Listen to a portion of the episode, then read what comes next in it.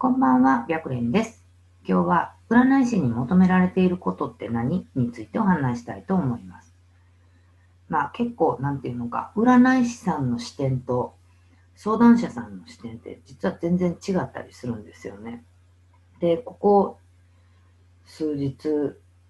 まあ先週ぐらいから、本当いろんな占い師さんと話をしてて、結構な、まあ確率というか、パーセンテージで皆さんがおっしゃられることがって、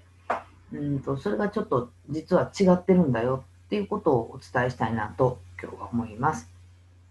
で、まあ、うん、あなた自身は、えー依頼者さんが占い師さんに対して何を求めてるか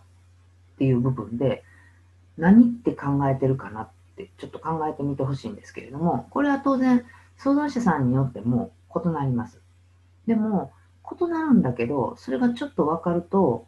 うん、鑑定の仕方というか、鑑定っていうものっていうものがちょっとイメージが変わるかもしれないなと思います。で、まあ当然、えーと相談者さんが求めるものっていうものを提供する必要はあるので、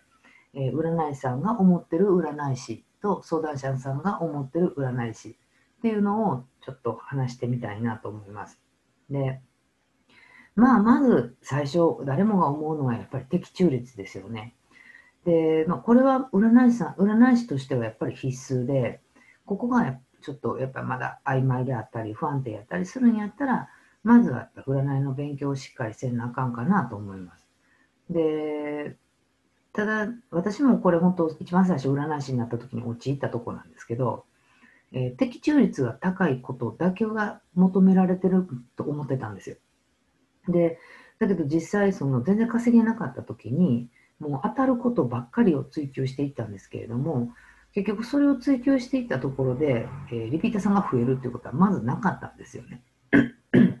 なので、えーどうもそうじゃないぞと。で、えーまあ、例えば、うん電話占いとかチャット占いの場合って、えー基本的に相談者さんは当たることだけを望んでる場合っていうのは、かなり少数派だと思います。あの、いないわけじゃないんですけど、すごく少ないなと思います。で、じゃあ何望んでんねやろ？って思うかもしれないんですけれども、大体、うんと、今まで多分約5万人ぐらいは鑑定してきたかなと思うんですが、えっ、と、的中率、それから不安を解消すること、それから希望する未来に到達する方法、他にもまあ、その相談者さん自身がどういうふうにして幸せを手につかむかみたいな、そういうことが求められたりするんですよね。で、的中率に関しては、もうそれはあなた自身が自分の力で勉強していくっていうことがやっぱり必要で、まあ、占い師っていう仕事は本当一生占いの勉強していかなあかんなとは思うので、今回はちょっと話さないんですけれども、えーそれ以外でもうちょっと詳しく話すと、えーまず、占いを相談するときの気持ちっていうのを考えてみてほしいなと思うんですね。で、まあ人間ってそもそも悩む生き物じゃないですか。で、だからきっとあなたも自分が悩んだときに自分で自分を占うっていうこともあると思うんですよ。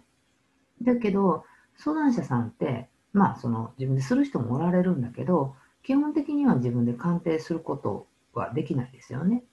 だから、えーできないことをお金を払って相談者さんに、えー相談してるあの占い師さんに相談してる。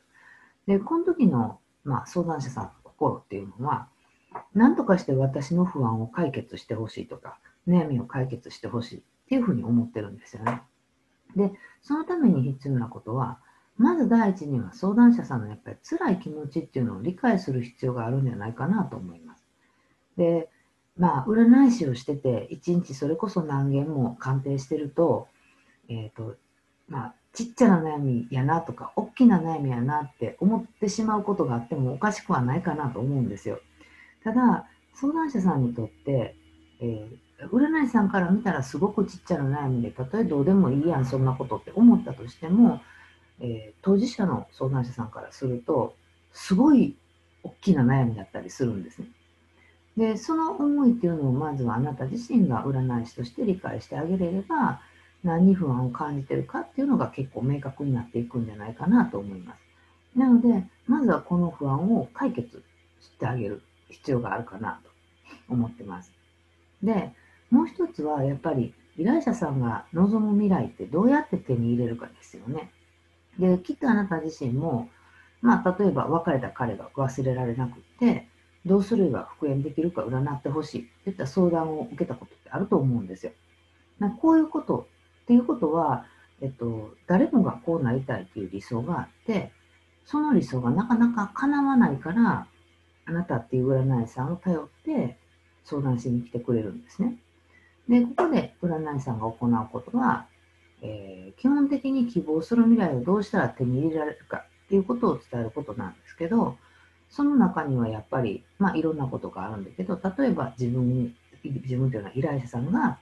何をすればいいかとか、でそれをすることでどういう未来が待ってるんかとか、でそれはいつすればいいのか、みたいな感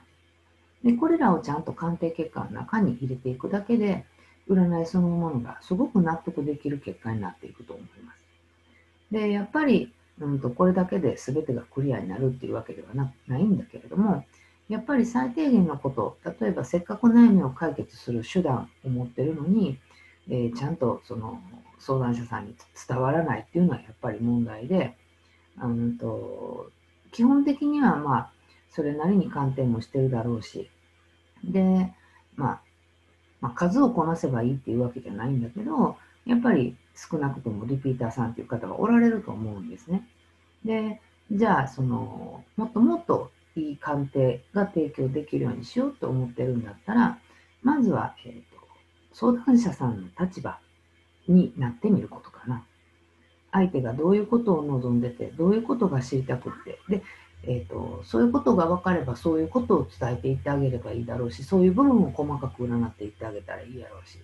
で、えー、いつも言うんですけれども基本的に、えー、悪い鑑定結果が伝えれないからって言って悪い鑑定結果をいい鑑定結果に置き換えるっていうのは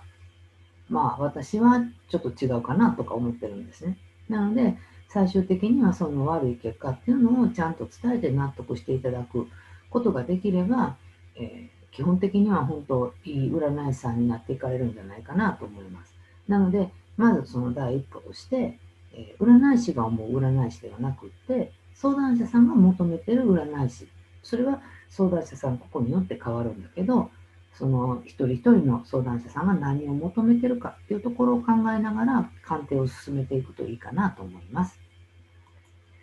ということで、この占い師大学では、プロの占い師さんがちょっとでも活躍できたらいいなと思って動画を配信しています。チャンネル登録がまだの方は、チャンネル登録の方をよろしくお願いします。また、プロの占い師さんが違うわ、え、ー、と、質問にも極力お答えしていきたいなと思っているので、わからないことがあれば、LINE 公式の方から送ってきていただければと思います。ということで、本日の動画は終了です。ありがとうございました。